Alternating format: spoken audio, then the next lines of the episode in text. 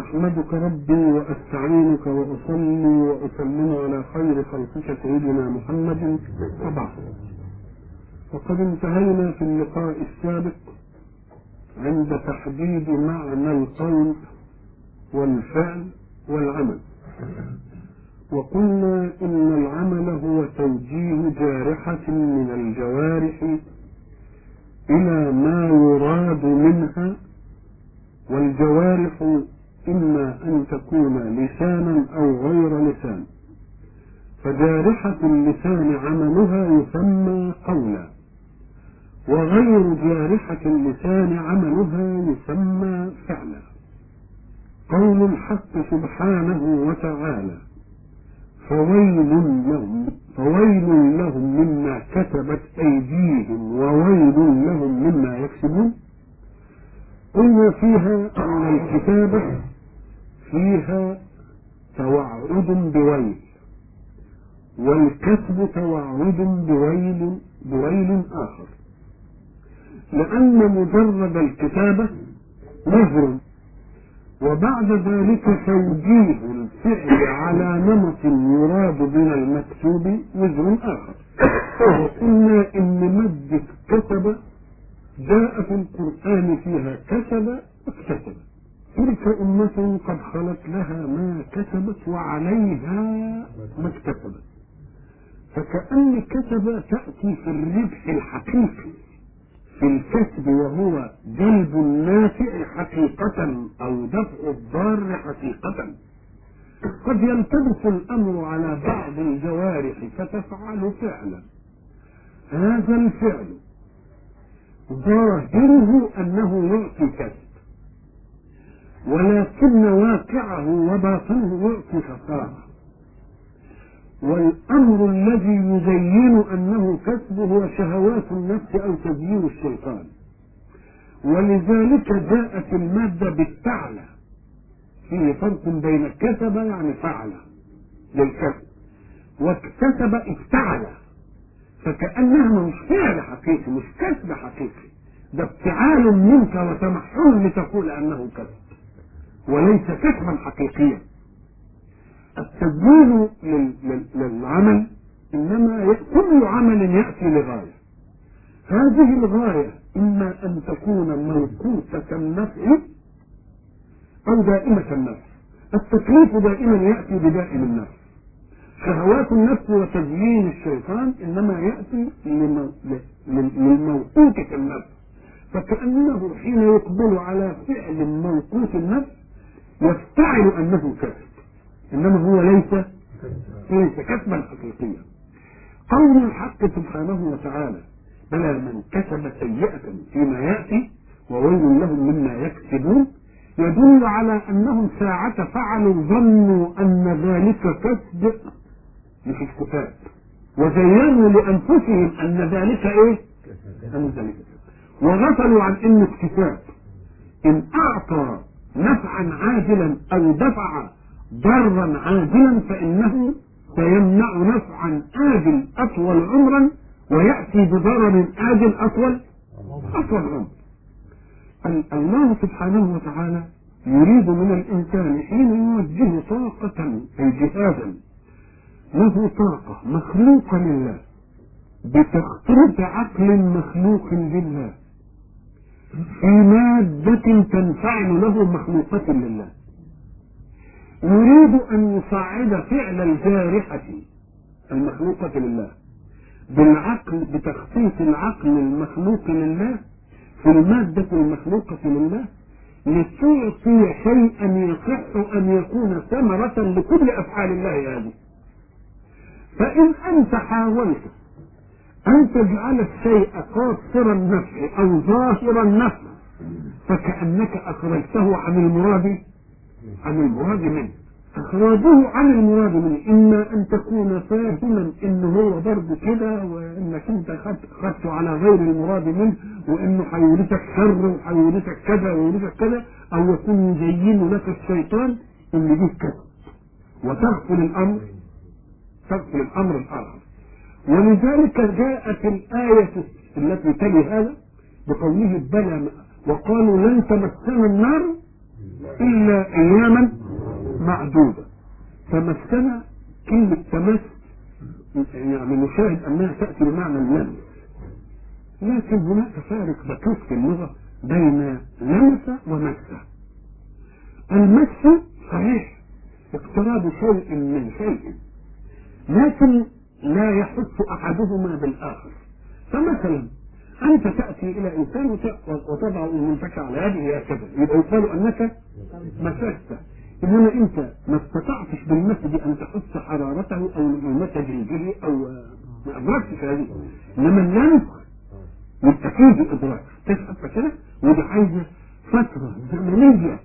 عشان تستطيع أن أن تنتقل إلى المحسات الحرارية أو المحسات النعومية أو الكحولية أو أو إلى آخره إذا فالمس اقتراب شيء من شيء إنما بقدر لا يعطيك إحساسا إيه؟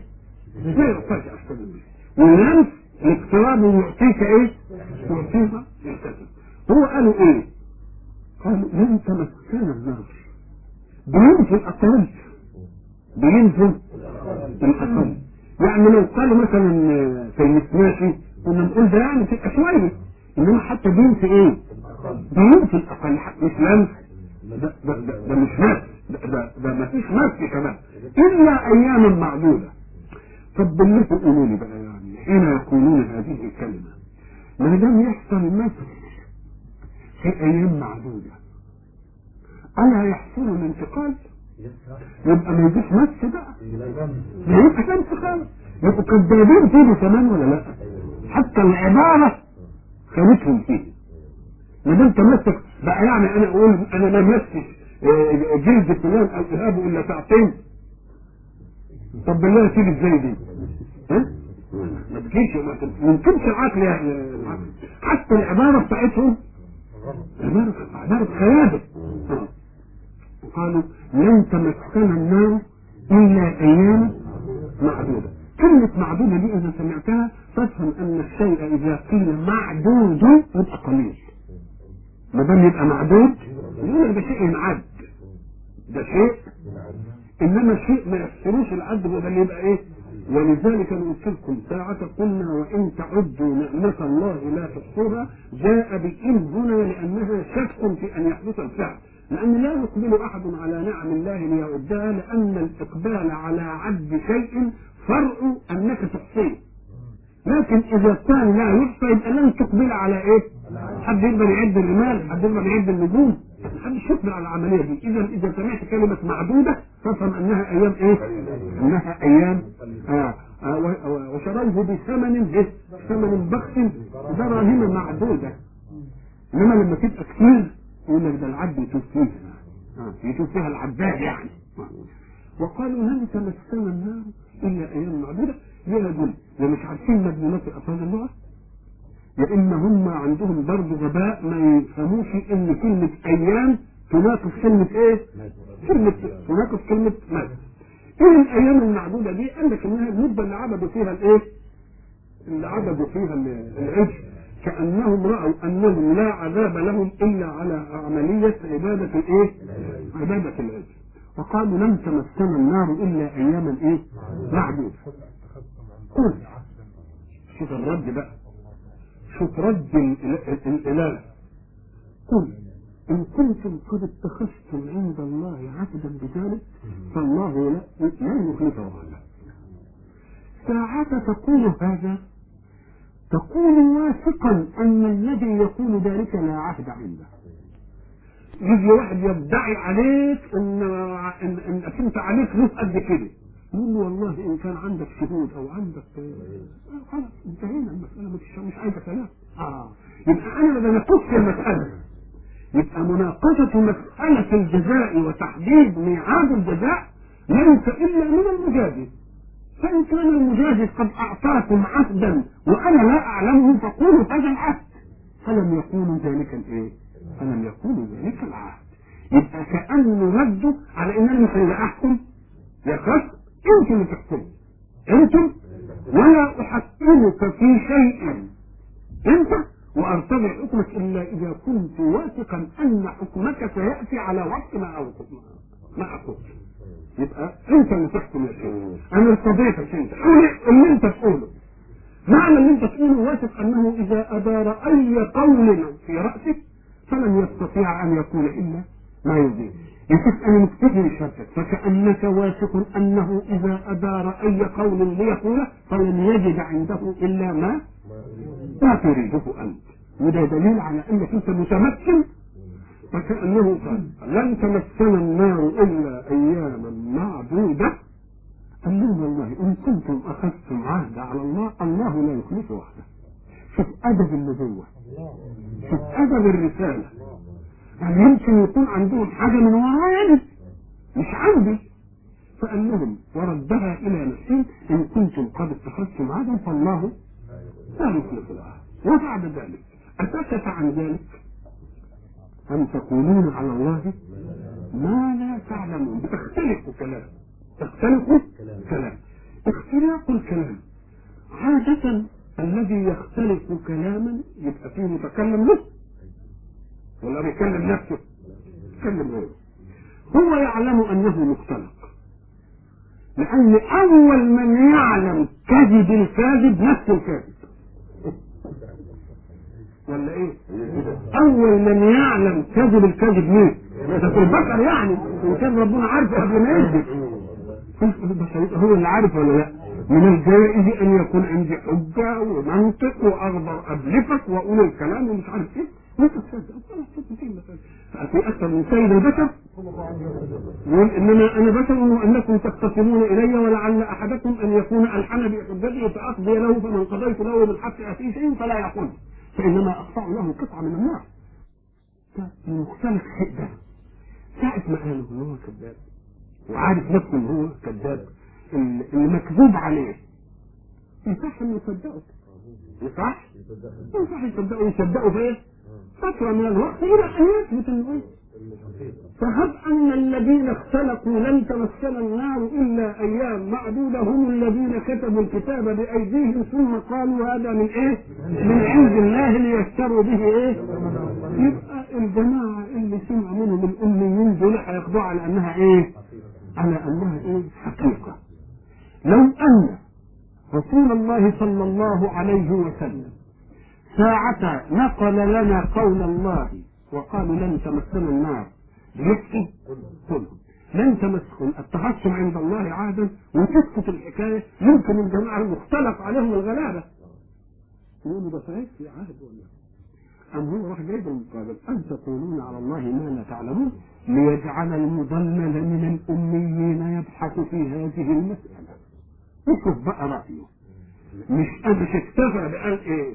إن كنت خدت عهد يبقى ربنا ما يخلفش وعده. لو كان كده يمكن يقولوا إيه عندنا عندنا العهد عن النبي عليه الصلاة والسلام بلغنا عن الله المقابل. ان تقولون على الله ما لا تعلمون؟ تقولون لمن؟ للأميين اللي هم الغلابة دول وبعد ذلك أراد الله سبحانه وتعالى أن يوضح حقيقة المسألة بلا تردد. لأنه قال كذا. شوف شوف إزاي التلطف في الوصول إلى الحقائق. شوف التلطف في الوصول إلى الحقائق. كلام منطقي. إن كنتم قد أخذتم عهدا فلن يخلف الله عهدا. ولنتم تقولون على الله ما لا تعلمون. يبقى ردد المسألة يا دي ما يسكتش على كده. يوم يجي يجي القرآن يقول إيه؟ بلى. ساعة ما تيجي بلى دي افهم. أما بلى حرف جواب. زي نعم تمام. بلى حرف جواب في النفس. يعني ينفي لن تمسنا النار إلا أياما محدودة. الحكم النهائي بقى؟ من الرسول رسول خاتم. وهي عشان يدي قضايا نهائية. مش قضايا مرددة خدت عهد ولا أنتوا قلتوا ما لا تعلمون. تبقى مسألة لسه مش عارفين إيه الحكاية. أما لا بلى. من كسب سيئة وأحاطت به خطيئته. فأولئك خالدون مش أيام معدودة بقى. تبقى بلى ده تعمل إيه؟ بلى حرف جواب. إذا جئت ببلى وسمعتها فافهم أنها تناقض ما قبلها تأتي بعد النعم نعم تيجي بعد الإجابة. يعني مثلا تقول إيه مثلا؟ آه ليس لك عندي شيء. إن قلت لي نعم يبقى صحيح؟ مالكش حاجة. إن قلت لي نعم. نعم يبقى نعم إن جاءت بعد النفي تقرير للمنع إنما كانت بلى آه يعني ده دليلية عندك قوي لن تمسنا النار إلا أيام معدودة. ما تجيش نعم هنا لأن نعم تجي في إيه؟ تبقى صحيح الكلام ده. يقوم يجيبها بايه بالنفي. بلى. فكأن بلى تأتي لتعطي حكما مناسبا لما قبلها. وما تجيش إلا بعد الإيه؟ بعد النفي يبقى هم قال لن تمسنا النار إلا أياما معدودة. في كلام بقى قال لهم والله شوفوا ان كنتم اتخذتم عهد ربنا ما يخلفش إيه عهد ولا أنتم بتقولوا من غير علم. والله مدى علمي أنا بقى في المسألة وأنا المشرع النهائي أن من كسب سيئة وأحاطت به خطيئته يبقى أصحاب النار هم فيها خالدون. وهب أن عندكم ما تقولون فأنا ناسخ لكل ما جاء قبلي. أنا ناسخ لكل ما جاء قبلي. يبقى إذا بلى دي جاءت بالحكم الإيه؟ بالحكم النهائي اللي هيكون عليه. ما ردتش الحكم وتركه مردد لأن تركه مردد ما يعطيش رامة الحكم. فقال بلى لن تمسنا النار؟ بلى بل تمسكم بل تمسكم وبعدين مش نقلها بقى. ما تاخدهاش بقى بلى بل تمسكم بلى تقلدون فيها. مش بس بيثبت ما نفي من قبل بدليل إنه أصحاب النار ملازمون لها وهم فيها إيه؟ وهم فيها إيه خالدون. يبقى هم نفوا الايه نفوا المس إلا أياما إيه؟ معدودة. فكأنهم أثبتوا المس ولم يثبتوا اللمس ومش ومش اللمس بس الدخول وال- برضه ما يديش كله يبقى الحكم النهائي بلى. بلى يعني أنتم كنتم لن تمسنا لا ده هتمسكم وأشد من تمسكم بما جاء في سياق النص الذي ألغى إيه؟ ألغى ما قبل إيه؟ ما قبل بلى بل من كسب سيئة وأحاطت به خطيئته فأولئك أصحاب النار أصحابه كلمة أصحاب دي يعني إيه؟ آه، قلناها زمان هم فيها إيه؟ خالدون الصحبة دائما تقتضي تجاذب المتصاحبين لا يقال أنا صحبت فلان إلا إذا كان فلان بصاحبك ولذلك تقول صاحبت فلان. فإن ما كانش كانت الصحبة من جهتك أنت ولسه بتقول صاحبت فلانا في المشوار الفلاني. إنما صاحبته يبقى فيه إيه؟ في تجاذب من وما دام هيبقوا بقى أصحاب النار آه يبقى هم النار متجاذبين. هم النار إيه؟ متجاذبين ومحبوبين وزي ما قلت لكم إن النار وعدت أيضا بأنها تعذبهم. إن النار وعدت ما أنتوا عايزين مش مش اللي قالوا الإيعاد وأوعد ووعد عند الكلام. اظن فاكرينه كويس. آه. نعم. فلا من كسب سيئة وأحاطت به خطيئته طب مش كان يقولوا اكتسب بقى؟ كان القياس نقول إيه؟ ما دام سيئة يبقى نقول إيه؟ اكتسب. ادي دي خيبة ثانية. يبقى مستحيل إن دي كسب متخيل إن هو كسب إن هو إيه؟ إن هو كسب وأحاطت به خطيئته معنى أحاطت الخطيئة يعني لا يوجد منفذ من الخطيئة. لأن اللي يخطئ في حاجة ولا أخطأش في حاجة ثانية يمكن دي تبقى إيه؟ منفذ. لكن اللي أحاطت به الخطيئة بقت الخطيئة محيطة به. وهو مركز كده. يبقى يروح هنا خطيئة هنا خطيئة هنا خطيئة هنا خطيئة. آه. هذا لا يتأتى في من يقترف ذنبا في شيء ولكن من يقترف شيئا يحتوي كل الذنوب. ولذلك كان أنسب تفسير بلى من كتب سيئة وأحاطت به خطيئته المراد بالسيئة هنا الشرك. لأن الشرك هو الذي إذا أحاط بالإنسان يبقى ما فيش إيه إن الله لا يغفر أن يشرك به ويغفر ما دون ذلك لمن يشاء. ويبقى معناها أن هؤلاء ممن شملتهم السيئة. اللي هي إيه؟ أنتوا مش هتبقوا عارفين بس ده أنتوا هتبقوا في الكفر. هتبقوا في الكفر الإيه؟ النهائي بدليل أنه قال هم فيها خالدون. وأصحاب الصغائر أو الكبائر التي يعني يتابوا منها ما بيخلدوش في النار مش أصحاب النار هم فيها يبقى أكن المواد السيئه هنا إيه؟ كفر بالله فكأن المراد هنا إن لم ما بتكونش معهم في جزئية الذنوب إنما يدخل معهم في القمة في القمة الأص- الأصيلة وهي الإيمان بمين؟ الإيمان بالله والإيمان بإيه؟ برسوله بلى من كسب سيئة وأحاطت به خطيئته لأن حين لا يؤمن بمحمد صلى الله عليه وسلم يكون قد كفر أولا الشيء الآخر أن جميع التشريعات التي يجيء بها رسول الله صلى الله عليه وسلم في المنهج الناسخ الجامع المانع الخاتم اللي ما فيش فيه يبقى معناه إن هتبقى عندهم قضايا ما عندهمش فيها إيه؟ وجه الصواب فهتحيط بهم الإيه؟ الخطيئة من كل إيه؟ من كل جانب. وإحنا قلنا فيه فرق بين إنسان يعصي معصية ولكنه ساعة يعصي يعلم أن الكسب بها موقوف إنما نفسه غلبته. وساعة يفعلها يندم ويندم ويكره وفي واحد يفرح به في ناس بتفرح ولذلك إنما التوبة على الله للذين يعملون السوء بجهالة ثم يتوبون من قريب. ساعة ما نفسه خلاص تنفض الشهوة بتاعته يقعد يضرب نفسه ويقعد زعلان ويقعد ندمان. وفي واحد يبقى فرحان اللي قضى مثلا كذا أو عمل كذا أو مش عارف إيه يبقى مبسوط بقى على إنها إيه؟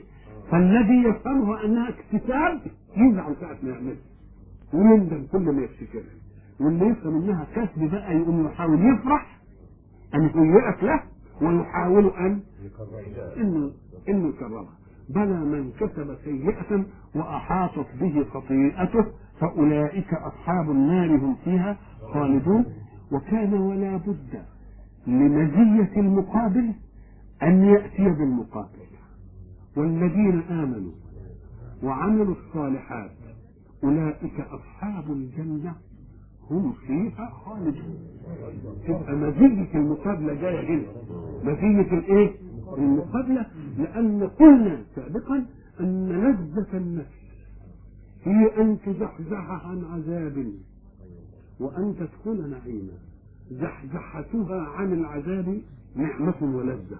وإدخالها النعيم نعمة ولذة أخرى ولذلك قلنا فمن زحزح عن النار وأدخل الجنة فاز. وما دام الله قد جاء بحكم من كتب سيئة وبحكم من أحاطت به خطيئته وتوعده بأنه من أصحاب النار وأنه سيكون خالدا فلا بد من المجيء بالمقابل.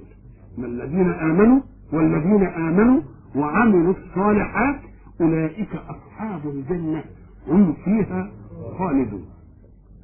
هنا يقول الله سبحانه وإذ أخذنا ميثاق بني إسرائيل لا تعبدون إلا الله وبالوالدين إحسانا وذي القرب واليتامى والمساكين وقولوا للناس حسنا وأقيموا الصلاة وآتوا الزكاة. ثمان أشياء. هذا الميثاق كما قلنا العهد الموثق. العهد الموثق. ومعنى العهد الموثق الاتفاق المربوط ربط وثيق.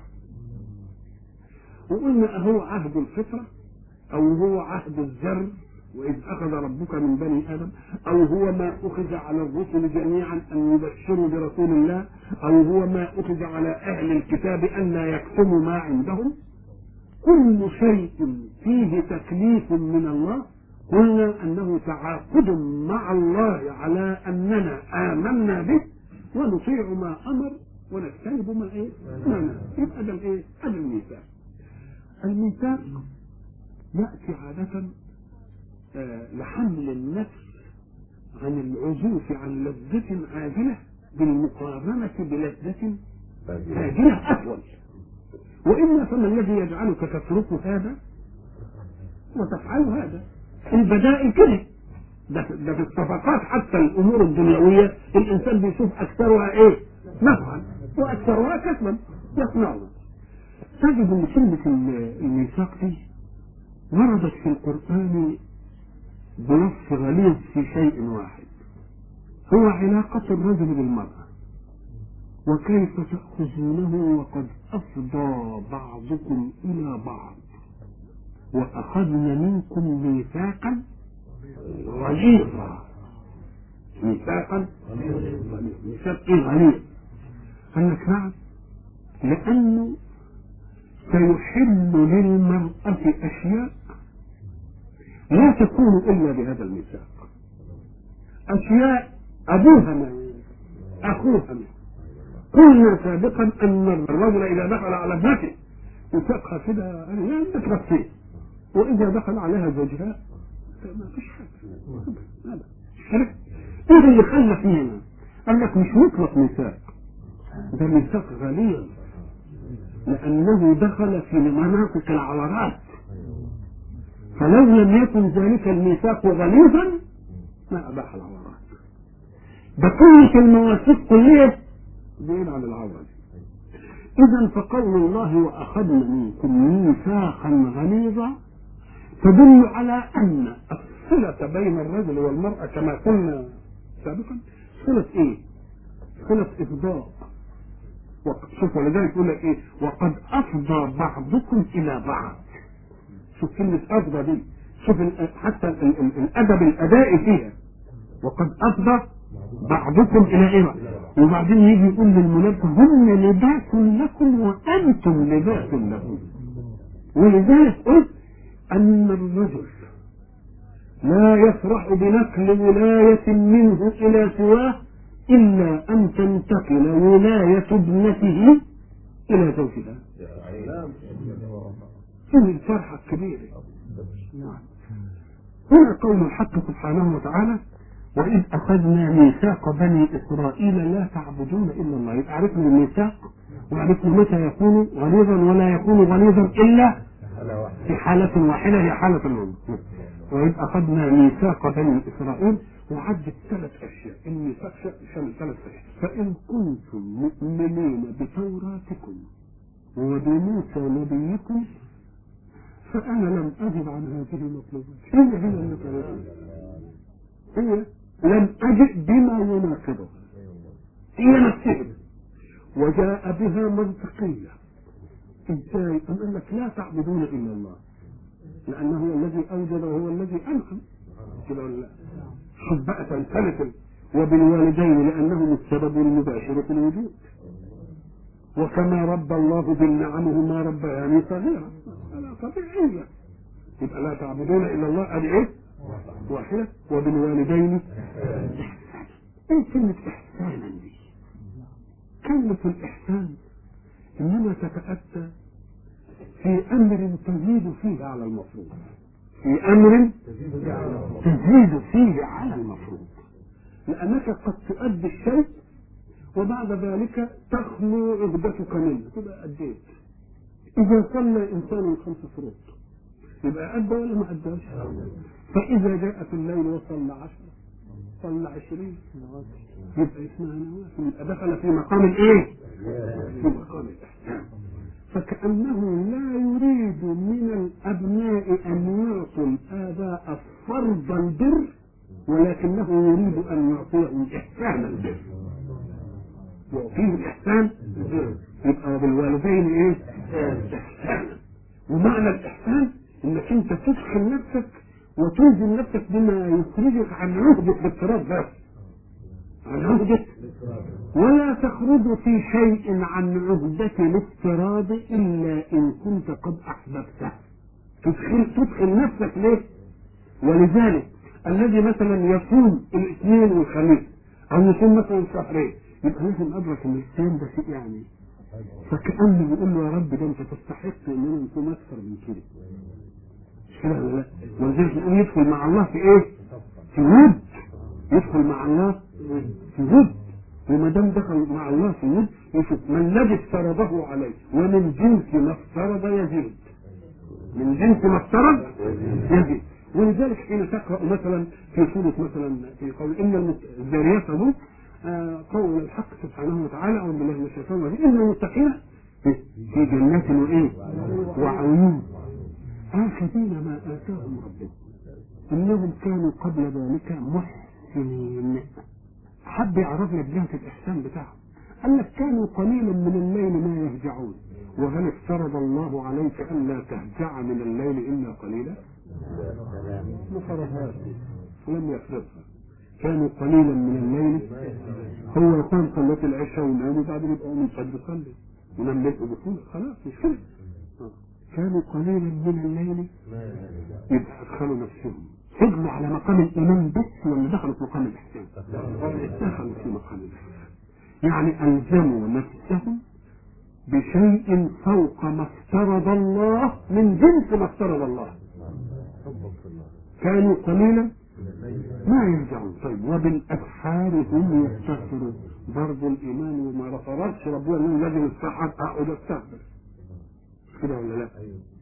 وفي أموالهم لا حق للسائل والمحروم. مفيش هنا معلوم. آه طلعته لأن الحق المعلوم يبقى دخل في الفرض حق معلوم يبقى دخل في الإيه؟ ولذلك في سورة سأل هناك. وفي أموالهم حق معلوم. حق معلوم ده بفرض إنما هنا بيتكلم محسنين. مش قال مؤمنين ده محسنين. كانوا قليلا من الليل ما يرجعون. وبالأسحار هم يستغفرون. وفي أموالهم حق للسائل والمحروم. ما وقفش عند الحتة المعلومة بتاع اثنين ونص وبتاع اللي كذا وبتاع اللي كذا لا لا لا دي دخل. لأنه دخل في مقام إيه؟ فقول الله وبالوالدين احسانا يدل على أن برك بأبيك.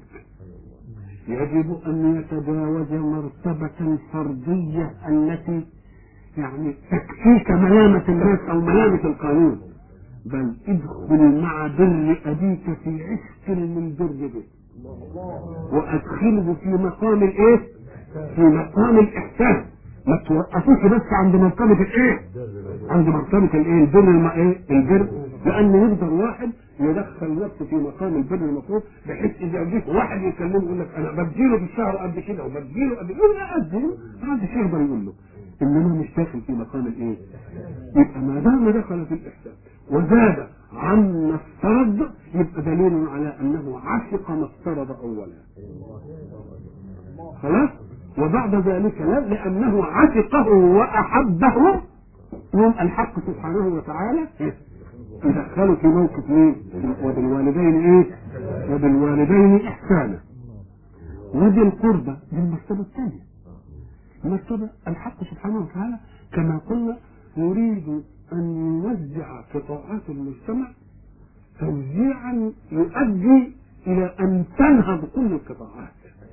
خلي إنسان وبعد ذلك يأتي للوالدين ويحسن إليهم وبعد ذلك يشوف قرباه إيه؟ إليهم لو أن كل واحد قام بالعملية دي وخد قرباه تقوم الدوائر تتلاصق ولذلك لم نجد فقيرا أو مسكينا إلا قليل جدا. لأن كل واحد شايل قربان. كل واحد شايل قربان.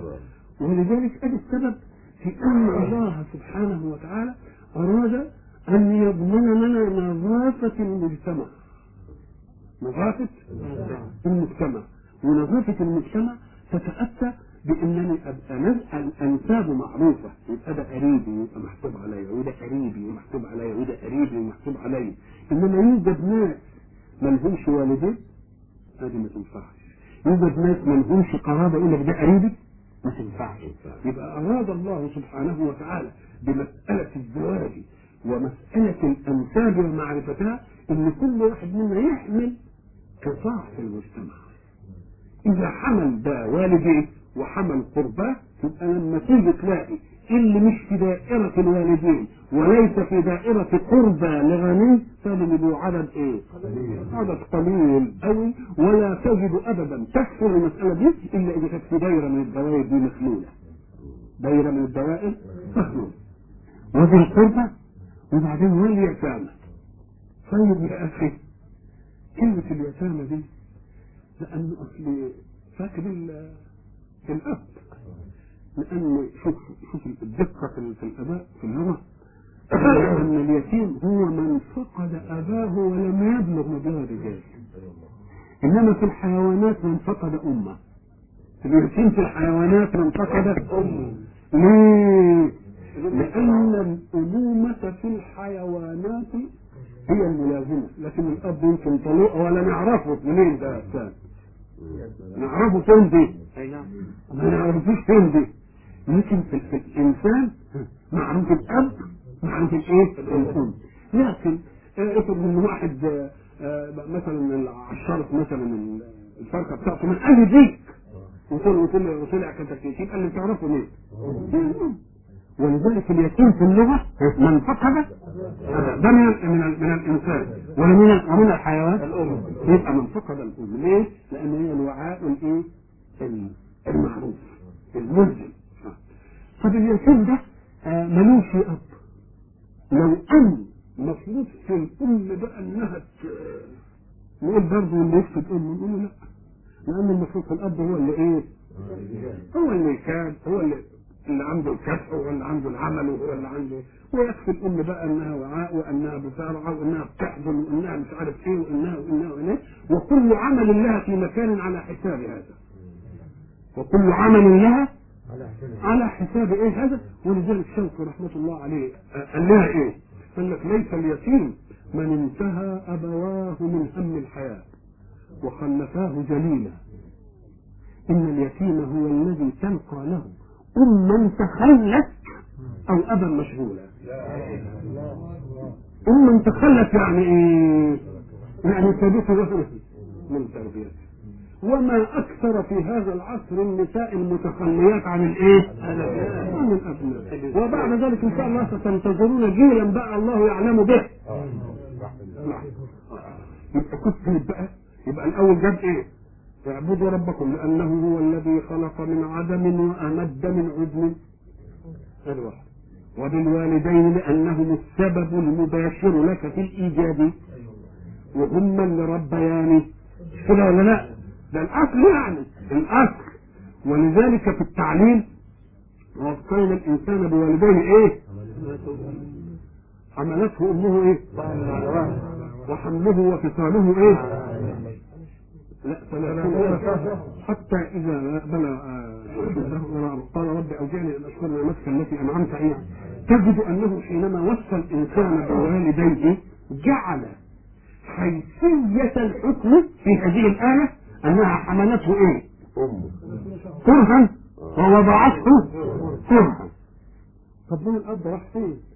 ده الحيثيه بتاع الوصيه جاية الاثنين لكن المذكور في الحيثية الام بس طب قال لك إيه؟ ده بالدقه هو قالها في إيه ثانية الاثنين وقل رب ارحمهما كما ربياني بس دي إنما هنا جاب حيثية. اثنين الام ليه؟ قال لك لأن الام مهمتها مع الطفل قبل أن يوجد له إدراك يحمل فيه الجميل لمن يفعله لا يدرى ساعة حملته ولا ساعة طلقت ولا ساعة ولدته وهو صغير قعدت ترضعه قد كده. ما ما جتش له إدراك. لكن لما ابتدى يدرك كل ما يطلب حاجة تقول له قوم لأبوك ما يجي أبوك يجي أبوك يروح إذا فحيثيه الإنعام من أبيه حيثية موجودة عند الطفل حين يوجد له إدراك. أما تعب الأم فقبل أن يوجد للطفل الإدراك. يبقى هي دي اللي عايزة إيه؟ دي اللي عايزة تنبيه. ولأن الأم المفروض فيها أن تخدم دائما. إنما الأب لما ابنه ما يقدر يطلع يخدع إنما الأم لا. تبقى دي مب- مبنيه على الايه؟ على الصيانه يبقى تيجي تيجي الحيثية لمين؟ تيجي تيجي الحيثية الام وبعد ذلك جاب لنا الضع- الضعيف اليتيم الايه؟ اليتيم وبعدين قال إيه؟ المسكين المسكين دي من سكنة مادة سكنة دائما فيها الجمود وعدم الحركة والجمود وعدم لأن الحركة لون من الحيوية الحركة لون من الحيوية كده ولا لا؟ فالذي يسكن ان الحياة بتاعته إيه؟ وقد يسكن ذلة يعني حتى تشوف كده أنت لاحظ كده آه، إن اللي حالته رقيقة. تملي يعني آه، ادي كلمة إيه؟ مسكين يعني إيه؟ يعني أسكنته أسكنته الحاجة مش متحرك مفيش فيه إيه حيوية. يا ترى لأنه ما عندوش في أجهزته طاقة الحيوية؟ أو عنده خجل لأنه ليس عنده من آه. أيوه أيوه. وقولوا للناس حسنا لم يدع الله في منهجه شيئا لاكتمال الخير الا اتى به فالذي لا يقدر على أن يبر والديه ولا يقدر على أن يرعى يتيم ولا يقدر على كذا يبقى لا أقل من أن يقول الحسن. أسأل الله سبحانه وتعالى أن يوفقنا إلى لقاء آخر لنتم ما بدأنا والمعونة من الله.